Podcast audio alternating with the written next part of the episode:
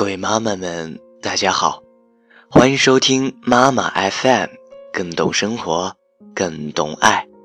我是主播年浩。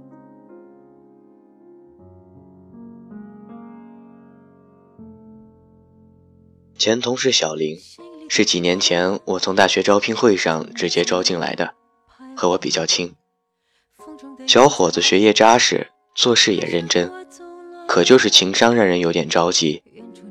结果闹得很孤立，还得罪了层层上司。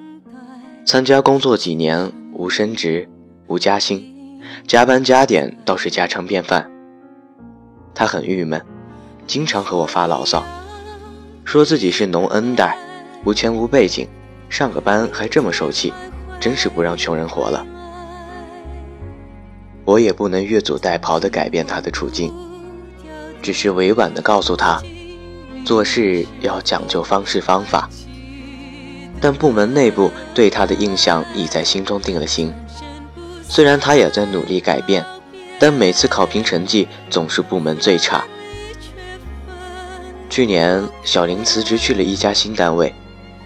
由于他之前是技术岗，按规定三年内不能从事同行业工作，无奈改行做了管理。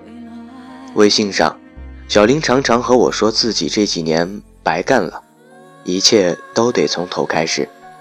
我说：“人生没有白走的路。”他反驳：“那是走对了路，我现在就是在走弯路。”我不愿和他争执，只告诉他记住前车之鉴，好好工作。在新单位，小林着意收敛着个性，和领导、同事意见不统一时也注意方式方法。因为他有着工作经验，做事又认真，虽说专业不同，但很多知识都是相通的。实习期满转正时，领导对他工作很满意，薪水定的不低。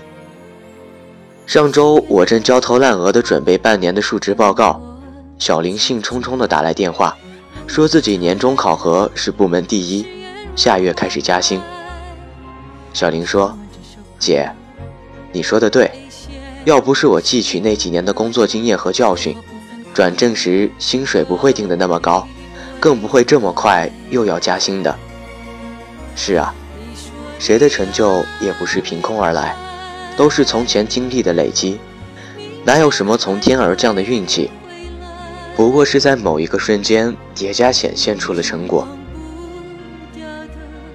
就像我的文友燕子，也是从埋怨命运对他的不公，懂得了命运的善意。二零零六年，燕子大学毕业后，在家乡的小城找工作，四处碰壁后去了北京。她人生地不熟。只能从最底层做起。他先去了一家电脑店当店员，从原来对电脑的一知半解，竟成了行家。后来，他跳槽去了一家广告公司，几个编辑的软件他都不会使用，他就每晚睡在公司的沙发上，利用晚上学习软件。那年的冬天异常寒冷，公司因为不提供住宿，一到下班就停止供暖。燕子每晚都围着棉被坐在电脑前练习，手指一会儿就冻僵了，然后他就缩进被窝，暖一暖再继续。那是一段喝口凉水都塞牙的日子，业务不熟，待遇很差，经常挨批，晚上有时整晚整晚的失眠，他就爬起来先把自己的心情写成一段段真情实感的文字。他说。那时候的他经常哭着写东西，他的好多文字里都裹着他的泪。一个女孩子得不到命运的恩宠，在异地他乡，无男友，无钱，无好工作，这是什么样的日子啊？他无数次涌起回家的念头，都在太阳升起时给打消了。后来，一家知名网站招编辑。各种福利待遇很好，他投了简历和几篇稿子过去，一下子被选中。复选时有十几个人参加，只有他懂电脑软件，文字又好，最后被录取。空闲时，我和他会在 QQ 上有一句没一句的聊着。他说，自己常常站在办公室的落地窗前，看着三环路上匆匆来往如蚁的行人，回想刚来到北京时自己的艰难。原来当初命运设定的那些弯路，都是来成全他的。他曾经哭过的夜，吃过的苦，干过貌似几乎无关联的工作。竟在一个机会面前打包还了他一份惊喜。众生都在修行的路上，而我们总是试图在寻找通往命运坦途的捷径，恨不能一下子飞渡到梦想的彼岸。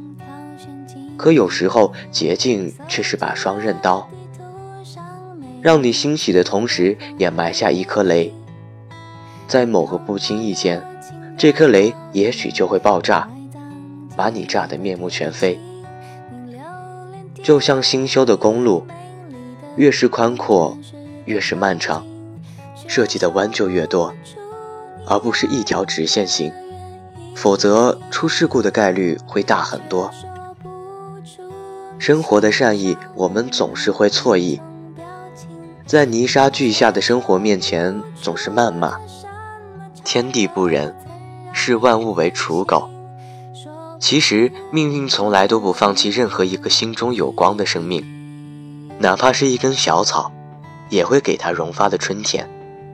只要你坚持走下去，走过寒冬，春分一到，处处皆是郁郁葱葱。正如李宗盛所说：“时过境迁，终于明白，人一生中每一次经历过的城市都是相通的。”每一个努力过的脚印都是相连的，他一步步带我走到今天，成就今天的我。是的，人生没有白走的路，弯路也算数。却说不出